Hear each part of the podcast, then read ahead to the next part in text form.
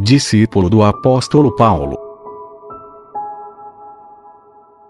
De um sermão de Santo Antônio Maria Zacaria, a seus confrades, da Congregação dos Clérigos de São Paulo, por ele fundada. Nós somos os tolos por causa de Cristo, dizia de si, dos demais apóstolos, e de todos os que professam a doutrina cristã e apostólica, o nosso santo guia e santíssimo patrono, São Paulo. Mas isto não é para admirar ou temer, irmãos caríssimos, pois o discípulo não está acima do mestre, nem o servo acima do seu senhor. Quanto aos que se opõem a nós, devemos ter compaixão e amá-los, ao invés de detestá-los e odiá-los. Pois fazem mal a si mesmos, e atraem o bem sobre nós. Contribuem para alcançarmos a coroa da glória eterna, ao passo que, sobre si, provocam a ira de Deus. E mais ainda, Devemos rezar por eles, e não nos deixarmos vencer pelo mal, mas vencer o mal pelo bem, amontoando atos de piedade, como brasas acesas de caridade em cima de suas cabeças, como ensina nosso apóstolo.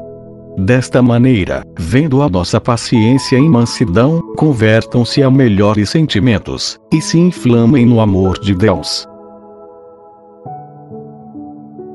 Apesar da nossa indignidade, Deus nos escolheu do mundo, por sua misericórdia, a fim de que, entregues ao seu serviço, vamos progredindo cada vez mais na virtude. E pela nossa paciência, possamos produzir abundantes frutos de caridade.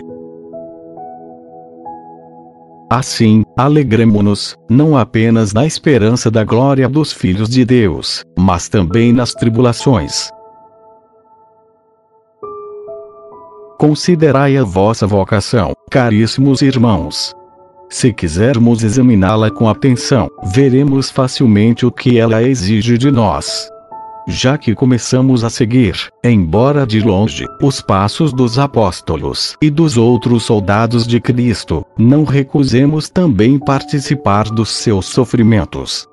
Empenhemo-nos com perseverança no combate que nos é proposto, com os olhos em Jesus, que em nós começa e completa a obra da fé.